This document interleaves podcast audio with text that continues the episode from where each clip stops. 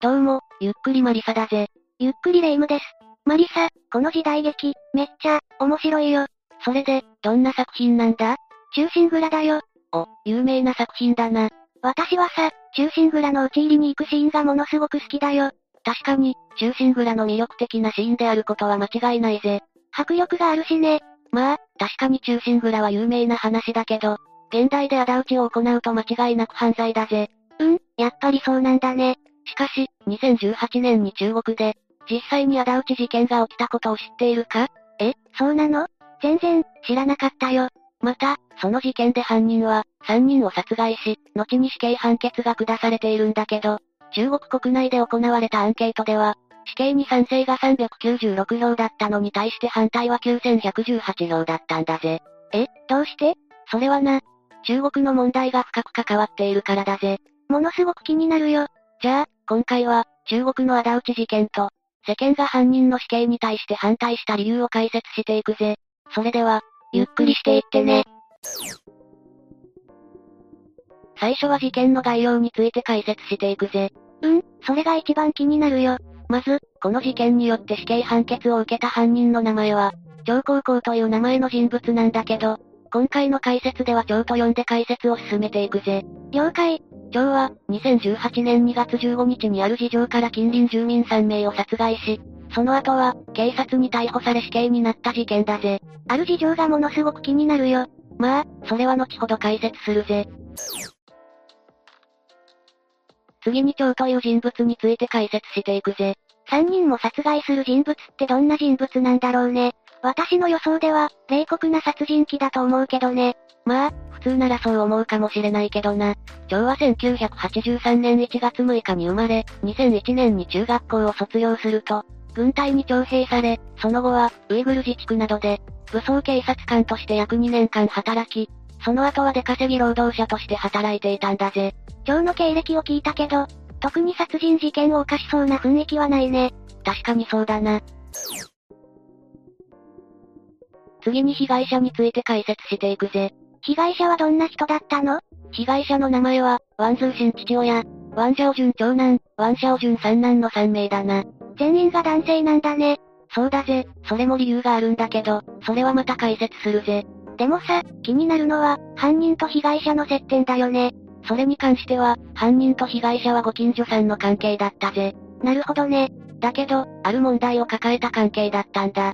どんな問題を抱えていたのそれは、お互いの一家が険悪の関係だったんだ。そうだったんだ。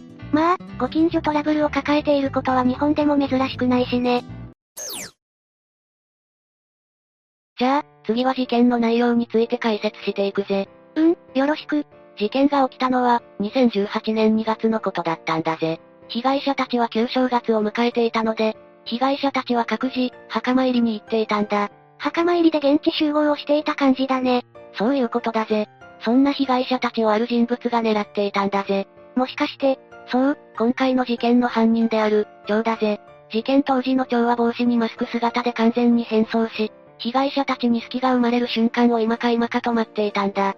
そして、墓参りを終えて、被害者たちが別々に帰宅しようとした姿を見届けると、長が動き出すんだ。やばいよ、やばいよ。まず、長は、ワンジャオジュン長男にナイフで襲いかかり、刺されたワンジャオジュン長男は速攻へ落ちてしまうんだ。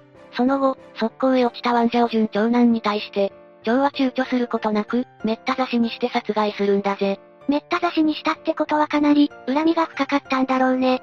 それから、長はどうしたの次に長は、徒歩で歩いていたワンシャオジュン三男を見つけると、後ろから襲いかかり、首をナイフで刺したんだぜ。残忍すぎるよ。当然、首を刺された三男は、前のめりに倒れてしまうんだけど、長の攻撃は止まることはなかったんだぜ。聞くのが怖いけど、長は次にどうしたの前のめりに倒れた、ワンシャオジュン三男の背中をナイフでめった刺しにしたんだ。容赦ないね。二人を殺害した長はそのまま、被害者の自宅に向かい、たまたま、玄関から出てきたワンズーシン父親を見つけ、ナイフで突き刺したんだぜ。長はその後、ワンズーシン父親の腹部を、何度もナイフで突き刺し、殺害を完了させるんだ。もうここまで来ると猟奇的だね。また、現場には、ワンズーシン父親の指が落ちていたと言われているんだ。どうして、指が落ちていたのそれは、蝶に刺された際に抵抗した際に指が切れてしまったからだぜ。ひー。さらに、長は、所持していた火炎瓶に火をつけ、ワンジャオジュン長男の車に火をつけたんだぜ。被害者一家のほとんどを殺害し、さらに火をつけるなんて、蝶はもう人間じゃないよ。確かにそうだな。それから、蝶は意外な行動をとるんだぜ。今度は何をしたのかぶっていた帽子、つけていたマスクを外したんだ。え外したら変装の意味がないと思うけど。さらに、車が炎上していることから周囲の村人が集まっていると、蝶は驚くべきことを言い出すんだ。それは、なんて言ったの苦節22年、俺の仇討ちはついに成し遂げられた。とな。え、仇討ち一体どういうことなのまあ、霊夢は少し混乱するかもしれないが、仇討ちの理由についても後ほど解説していくぜ。うん、わかったよ。ものすごく気になるけど、今は保留だね。また、集まってきた村人の中には、被害者たちの母親もいたんだぜ。あ、母親の存在を忘れていたよ。母親は無事だったんだね。そうだぜ、母親は無事だったんだけど、蝶は母親に対してとんでもないことを言い出したんだ。なんて言ったんだろう例えば俺の嫁になれ、とかそれは違うな、蝶は女は殺さない、と言い残し、その場を去っていったんだ。謎だよ、謎すぎるよ。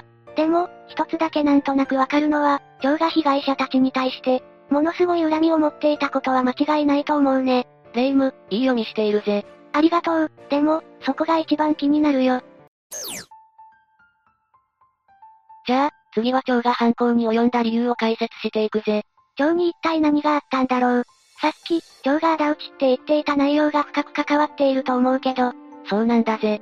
実は、先ほどの事件は、1996年8月27日に起きた事件が原因だったんだ。 22年前に遡るんだね。 1996年8月27日、農作業を終えて自宅へ帰る途中の、蝶の母親は、ワン風順次男と出くわすんだ。ワン風順だから、ワン家の次男だな。蝶に殺されなかった人だね。そうだぜ、話を戻すけど、その日、蝶の母親は虫の居所が悪く、ワン風順次男に対して唾を吐きかけるんだ。急にどうしたのよ。虫の居所が悪いからって、さすがにやりすぎだと思うけど。まあ、実際はそうかもしれないけど、長家とワン家は険悪の関係だったからな。あ、そうか、そのことを忘れていたよ。でも、ものすごく険悪な関係だったんだね。それは、間違いないな。話を戻すけど、唾を吐きかけられたことに対して、怒ったワン風順次男は蝶の母親に対して平手打ちを繰り出すんだ。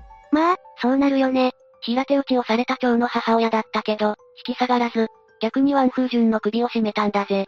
蝶の母親、強いね。この状況に気づいた父親のワンズーシンと三男のシャオジュンが、現場へ駆けつけ、蝶の母親を取り囲んだぜ。なんだか嫌な予感がするよ。その結果、蝶の母親は三人にボコボコにされることになったんだ。女性一人に対してやりすぎだよ。また、その状況にたまたま居合わせた、当時、13歳の蝶は、母親を守ろうと必死に立ち向かったけど、返り討ちにされてしまうんだ。まあ、13歳だったら、中学生くらいだしね。無理ないよ。それで、蝶はどうしたの返り討ちにされた蝶は、急いで自宅に戻り、父親と姉に先ほどの状況を伝えるんだ。話を聞いた二人は現場へ向かうと、母親は三人からボコボコにされていたんだぜ。そこで、蝶の父親は、三人を止めようとしたんだけど、蝶と同じく返り討ちにあってしまったので、母親に対して逃げるように叫ぶんだ。まあ、もうそれしか方法はないよね。だけど、蝶の母親は、落ちていた鉄棒を拾い、三男の顔面に渾身の一撃を加えるんだぜ。母親、強いね。全く恐れてないじゃん。だけど、蝶の母親の攻撃によって、ワンズーシン父親は激高し、殺してしまえと叫び、これに応じた次男は、家から持ってきた棍棒で蝶の母親の後頭部を思いっきり殴ったんだ。え、それって致命傷になるんじゃないのその通りだぜ。その結果、蝶の母親は、その日の22時頃にこの世を去ることになってしまうんだ。そんな、近所関係のいざこざが事件に発展してしまうなんて、確かにさ、この事件がきっかけで、蝶がワン家に恨みを持つのは、わからなくもないけど、元々の原因は母親だよね。まあ、この事件だけで言えば、蝶側にも少し責任はあるような気がするんだけど、その後の展開で蝶のワン家に対する憎しみはマックスに到達してしまうんだ。え、そうなの一体何があったの蝶が許せなかったのは、母親を殺した家族たちに対する罪があまりにも軽かったからだぜ。え、そうなの具体的に言うと、母親を殺された長の家族はワン家に対して、賠償金4.2万円約70万円の支払いを要求すると同時に、一番の加害者であるワン風順次男を死刑に処し、殺害を指し示したワンズーシン父親を懲役刑に処すように要求したんだけど、もしかして、 1996年12月5日、この事件に対して、南京県人民法院下級裁判所が下した判決は、当時17歳で未成年だったワンシャオジュン三男を、故意傷害致死罪で懲役7年に処し、その後見人であるワンズーシン父親に対して、経済損失として葬儀代などの経費を含めた、9639元約16万円を徴刑支払うよう命じただけだったぜ。どうして罪が軽すぎるよ。確かに蝶の母親の行動にも問題はあったけどさ。それにレイム、あることに気づかないかえ気づかないことって、一旦整理しておくと、蝶の母親にとどめを刺したのは、ワン家の次男であるワン風順だぜ。三男のワンシャオジュンは現場にいたけど、直接的なとどめは刺していないんだ。あ、確かに。それで、次男はどんな刑に処されたのそれは、無実だったんだ。ええー、どうしてなのよ。一番、悪いやつでしょ。その判決に蝶の家族たちは、控訴を求めるんだけど、裁判所が控訴を聞き入れることはなく、さらに当初は7年だった三男の刑はわずか3年で釈放されてしまったんだ。おかしすぎるよ。何もかもが、絶対に何か裏があるね。その通り、この裁判の結果にはある裏があったんだ。一体何があったのそれは、ワン家の長男の存在だぜ。ええー、と、ワン家の長男だから、ワンジャオジュンだね。そうだぜ、長の母親が殺害された事件の際には、いなかった人物だな。確かに、ワンワン、ばっかり出てくるから、特に気にしてなかったけど、確かにいなかったね。事件現場にいたのは、長一家とワン家の父親、次男、三男だったね。そうだぜ、でも、長が起こした事件で、ワンジャオジュン長男は殺されているんだ。あ、確かにそうだったね。長の仇討ちの理由となった事件の際に長男はいなかったのに、どうして、殺されたんだろうね。それは、長男が長から、ある恨みを買われていたからなんだ。え、事件の他に恨まれることがあったの実はあったんだぜ。それが、司法機関の買収だぜ。え、どういうことなの急に冗談はやめてよ。冗談じゃないぜ。長男は司法機関を買収していたんだ。え、本当なのでも、どうやって買収したのそんなに簡単にできるものじゃないでしょ。それがな、長男は政府の高官を務めている人物だったんだぜ。そうだったんだ。その結果、長男の人脈によって、様々な機関に根回しをすることができたんだ。でもさ、いくら交換でも、そんなことはできないでしょ。いや、それが中国ではできるんだよな。あるものを使えば、あるものって、もしかしてお金とかその通りだぜ。怖い世界だね。最終的には、長男によって行われた買収によって、村人に三男に有利な発言をさせたんだぜ。その他にも、当時、未成年だった三男を、裁判に出すことで罪が軽くなることを狙っていたんだ。ものすごく徹底的だね。これは蝶の恨みがマックスになる理由もわかるよ。次は裁判について解説していくぜ。裁判で蝶は第一審において器物損壊罪故意殺人罪によって、死刑判決が下され、続く第二審中国では二審制でも、同じく死刑判決が下されているぜ。死刑判決について蝶は何か言ってないの理由が色々とあれだしさ。長は判決に、自身が犯した罪をしっかりと受け止め、死刑を受け止めます。と発言しているんだ。そうだったんだ。少し意外だったよ。まあ、長にとっては目的を果たしていたから、初めから死刑になることは覚悟していたんだろうな。マリサ、最後に気になることがあるんだけどさ、長の死刑に対して、中国の世論は反対の票が多かったのそれは、中国では、仇討ちをすることについて肯定的な意見が多いんだ。つまり、仇討ちを行う人物のことを一種のヒーローとして考える場合が多いんだぜ。そうだったんだ。また、中国では、有給筆法という、恨みには必ず報いるという言葉があるんだぜ。なるほどね。でも仇討ちからは何も生まれないよね。まあ、そこは個人によって考え方が違うから、なんとも言えないけどな。